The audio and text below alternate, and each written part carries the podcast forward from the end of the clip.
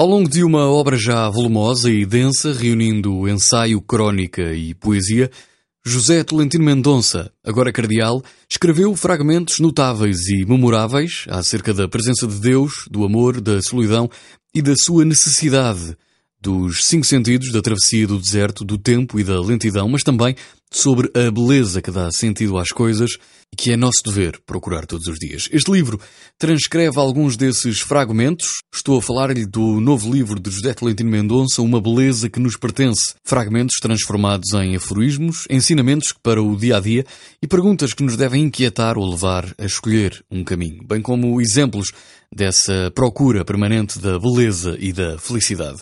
Uma escrita que oscila entre o poético e o confessional, dirigindo-se diretamente a cada leitor. Se gosta de livros que dão que pensar, uma boa sugestão.